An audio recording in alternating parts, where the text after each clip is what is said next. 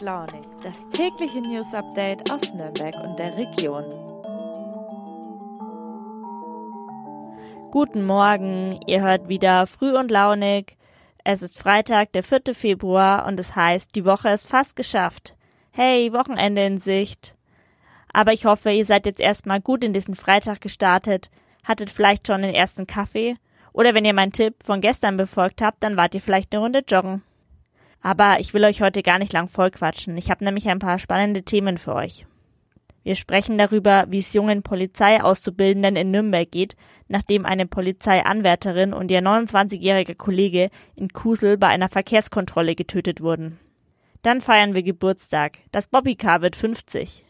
Und zum Schluss gibt's dann wie immer von unserer Fein Raus Redaktion noch die Tipps fürs Wochenende. Ich muss sagen, als ich die Nachricht gelesen habe, ich war total schockiert. Vor ein paar Tagen wurde in Kusel eine junge Polizistin in der Ausbildung und ihr 29-jähriger Kollege bei einer stinknormalen Verkehrskontrolle erschossen.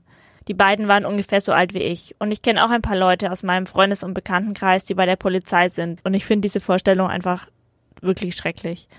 Vor allem, weil es eben im normalen Streifendienst passiert ist. Beiden waren auf der Suche nach einem Einbrecher und haben deswegen nachts auf einer Landstraße Autofahrer kontrolliert. Und dann werden sie einfach erschossen. Ermittlungen lassen vermuten, dass die beiden Fahrer, die in dem Auto saßen, das kontrolliert wurde, illegal gewildert hatten und auch erlegte Tiere in dem Moment im Kofferraum hatten. Und nur um diese in Anführungszeichen Banalität zu vertuschen, musste die Polizeianwärterin und der Polizist sterben. Eigentlich weiß ich gar nicht, was ich dazu sagen soll. Und ich glaube, so geht es vielen. Unser Polizeireporter Alexander Brock hat sich in Nürnberg bei den Polizeiauszubildenden der Bereitschaftspolizei umgehört. Hallo Alexander, wie hast du die Auszubildenden dort erlebt? Also ich habe mich mit zwei Polizistinnen, Polizisten getroffen und einem Ausbilder und die machten einen recht gefassten Eindruck auf mich. Ist ja auch jetzt schon wieder zwei, drei Tage her, aber das, was sie erzählt haben, das war durchaus ja, es stimmt nachdenklich, äh, ist auch erschreckend, denn ähm, ich habe sie auch gefragt, wo sie waren zu dem Zeitpunkt, als sie die Nachricht von den tödlichen Schüssen in Rheinland-Pfalz gehört haben und äh, und ich habe sie auch gefragt, was ihnen durch den Kopf ging zu dem Zeitpunkt und sie haben mir dann erzählt, das war sehr schockierend, das war erschütternd. Sie haben auch das Gespräch gesucht mit Kolleginnen, weil weil sie einfach den Austausch gebraucht haben. Denn so ein Ereignis bleibt ja nicht ohne Spuren und in irgendeiner Form trifft's ja, also jeden hat es ja schockiert, auch mich hat es schockiert, aber wenn ich Polizist bin und wenn ich gerade auf dem Weg bin, auch Polizist zu werden in der Ausbildung, dann trifft's mich wahrscheinlich noch härter und ich, ähm, es geht noch stärker, noch heftiger unter die Haut. Und das hat man dann auch in den Antworten gehört, die sie mir gegeben haben. Also zum Beispiel, dass sie regelrecht die es auf verschiedenen Kanälen in den Medien neueste Nachrichten rausgefischt haben, gesucht haben nach neuen Details, um sich überhaupt ein Bild zu machen von dem Ganzen, weil sie natürlich auch wissen wollen, wenn sie mal in so eine Situation kommen sollten, an welchem Punkt könnten sie sich schützen? Was ist, was kann man, wie kann man sich besser schützen, um einem solchen, an einer solchen Bluttat zu entgehen? Über diesen Punkt hast du ja auch mit einem der Ausbilder gesprochen. Wie bereiten Sie denn die angehenden PolizistInnen auf solche Kontrollen vor? Es gibt da ein grobes Schema. Jede, jede Kontrolle, hat er mir gesagt, ist unterschiedlich, weil es kommt dann auch immer auf denjenigen an, der im Wagen sitzt und in welcher Situation das Ganze ist. Aber es gibt ein Grundschema und das heißt, dass die Polizisten also immer im Team in solchen Situationen handeln. Das heißt, beide steigen aus und nähern sich dem Fahrzeug und die Rollen der beiden sind ganz deutlich aufgeteilt. Der eine hat die Aufgabe, sich die äh, nach den Ausweispapieren zu fragen und der andere hält wegen des äh, ganzen Kontrollvorgangs den Wagen im Blick. Was tut sich im Innenraum? Gibt es da verdächtige Bewegungen? Könnte es in irgendeiner Form äh, brenzlig werden?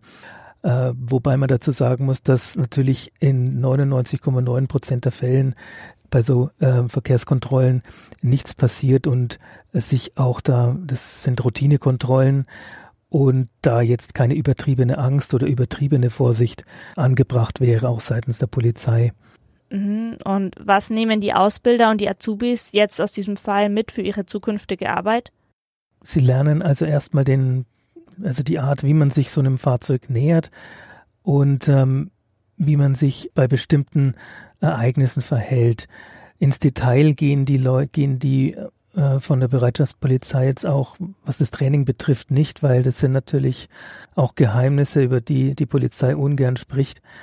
Aber ich denke, was ein ganz wichtiger Satz, der äh, mir auch hängen geblieben ist, bei so Routinekontrollen sollte sich nie eine Routine einschleichen. Denn wenn man das als Routine schon so bearbeitet, dann ist man auch durchaus verletzbar und äh, angreifbar und ja.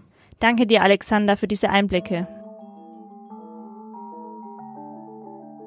Ich erinnere mich noch ganz gut, ich war wahrscheinlich so zwei oder drei und wir haben bei meinen Eltern hinter der Garage so eine vielleicht 20 Zentimeter hohe Mauer. Und ich habe es geliebt, da einfach stundenlang mit dem Bobbycar dagegen zu fahren. Fragt mich jetzt nicht warum, aber den Härtetest hat es auf jeden Fall bestanden. Und ich schätze, die meisten von euch hatten auch eins. Das erste eigene Auto und so.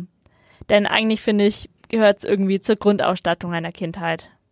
Aber nicht nur für Kinder, denn es gibt ja auch Erwachsene, die professionell Bobbycar-Wettrennen oder so austragen. Jetzt feiert das kleine rote Auto auf jeden Fall 50-jähriges Jubiläum.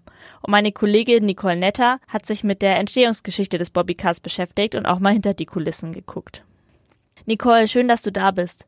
Das Bobbycar wird 50. Warum ist das ein Grund zu feiern? Naja, erstmal, ich schätze mal, du warst wahrscheinlich als Kind auch auf einem Bobbycar gesessen. Äh, meine Kinder tun es mittlerweile auch. Das ist einfach ein tolles Ding. Es ist robust und, haha, Lokalpatriotismus. Das wird immer noch nach diesen 50 Jahren halt zu 100 Prozent auch in Franken, konkret in Burg Haslach, hergestellt. Das finde ich ist ein Grund zu feiern. Das Bobbycar wurde 1972 auf der Internationalen Spielwarenmesse in Nürnberg zum ersten Mal vorgestellt. Am Anfang stieß es aber nicht unbedingt auf Begeisterung. Was war da los? Als es ganz am Anfang entwickelt wurde, war es jetzt nicht spontan der große Bringer. Das lag aber daran, dass das im Prinzip noch in der Prototypentwicklung war. Ne? Es war am Anfang ein bisschen lang und ein bisschen oldtimerhaft. Dementsprechend hat das einen schlechten Wendekreis. Und sogar der Ernst A. Betag, der äh, Chef von Big, dieser Spielwarenfabrik, in der es hergestellt wird, hat am Anfang gesagt, es sei ein hässliches Entlein gewesen. So wird er in alten Artikeln zitiert.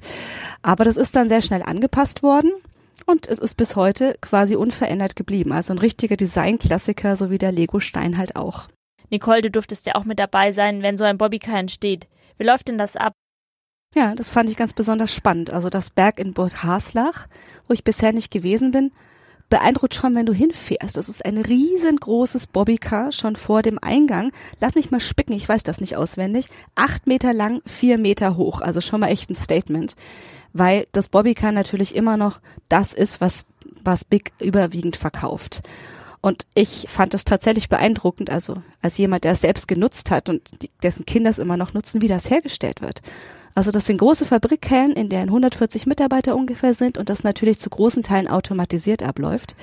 Das ist so, dass du einen riesengroßen Plastikschlauch hast, der in 1,5 Kilo Abschnitten in 200 Gramm Hitze abgetrennt wird, in Formbacken geblasen. Also es wird tatsächlich aufgeblasen, dann abgekühlt und durch so einen Hitzeföhn werden da die ganzen Kanten abgeschleift und zawum ist dieser Korpus fertig. Das dauert 58 Sekunden, bis dieses Grundding dieses Bobbycars steht. Also fand ich total beeindruckend, dass es so eine Blastechnik gibt. Ähm, das zu sehen ist schon spannend. Also dieses Werk verlassen mittlerweile 1500 bis manchmal 2000 ähm, Bobbycars pro Tag. 20 Millionen wurden verkauft, seitdem das Bobbycar auf dem Markt ist. Schon eine Leistung. Und dann hast du ja auch noch jemanden aus der Region getroffen, der eng mit dem Bobbycar verbunden ist. Wer war das denn? Das war ein sogenannter Herr Clemens Hoger. Das ist der Neffe von Christian Meyer. Christian Meyer kennt man im Zusammenhang mit dem Bobbycar eigentlich kaum. Dabei waren dessen Hände diejenigen, die das Bobbycar eigentlich entworfen haben, die den Prototyp geschnitzt hat. Das ist jemand, der sich später komplett auf die Bildhauerei konzentriert hat, der aber früher schon ganz viel in Spielzeug gemacht hat. Das ist eine ganz spannende Geschichte. Ich war bei dessen Neffen, der auch sein Alleineerbe ist, zu Hause. Das ist die Wohnung, in der auch früher der Herr Meier gelebt hat, auch in der Werkstatt hinten. Und der hat in den Ende der 40er Jahre war der in St. Sebald, das ist das Viertel, in dem er wohnt, ganz bekannt. Man hat ihn den 100 Dollar Mann genannt, weil er von einem Amerikaner, damals waren ja die Amerikaner nach dem Krieg noch da, 100 Dollar bekommen hat für klitzekleine Flugzeuge, die er geschnitzt hat. Also richtig klasse. Und diese Spielzeuge, das waren eben nicht nur Flugzeuge, sondern auch Autos mit klitzekleinen Mechaniken. Und unter diesen Modellbauern damals kannte man sich. Und so hat er auch diesen Ernst Abetag, also den Chef von Big, kennengelernt und mit dem gemeinsam dann das Bobbycar erfunden. So begann die Geschichte, die bis heute weitergeht. Danke, Nicole, dass du hier warst. Und ich würde sagen, Happy Birthday, liebes Bobbycar. Ihr hattet eine anstrengende Woche und wollt am Wochenende jetzt ein bisschen entspannen und abschalten? Oder nach einer eintönigen Woche mit Schule, Studium und Arbeit habt ihr Lust, richtig was zu erleben und zu unternehmen? Unsere Fein Raus Redaktion hat wie immer die besten Tipps und Veranstaltungen fürs Wochenende zusammengestellt, egal worauf ihr Bock habt. Liebe Andrea, was ist am Wochenende so los in Nürnberg und der Region? Hallo Alena, hallo liebe Zuhörerinnen. Ja, das Wochenende ist ziemlich bunt gemischt, also da dürfte für jeden und jede was dabei sein. Ähm, wir starten gleich mit der vollen grünen Wucht. Ähm, es gibt nämlich im Poolhaus in der Reunerstraße in Nürnberg am Freitag den 4. und am Samstag den 5. jeweils von 10 bis 18 Uhr einen Pflanzensale. Und da rückt äh, das digitale Startup Pflanzen für alle in der Stadt an und serviert dir alles irgendwie so zwischen Monstera, Syngonium und Co. Und natürlich gibt's auch Dekoartikel. Wer es ein bisschen zünftiger mag, dem äh, sei ein Termin im Kopf und Kragen in Fürth am Samstag angedient. Da gibt's nämlich ordentlich viel Punk mit der Band Rave Slut aus Regensburg. Und ja, da kannst du ordentlich abfetzen und auf jeden Fall richtig gute Beats bekommen. Wer was für seinen Kopf tun möchte und den Kopf rauchen lassen möchte, der sollte sich am Samstag im Tellerrand auf AEG einfinden. Da wird nämlich in guter alter Manier ein Kneipen Kneipenquiz veranstaltet.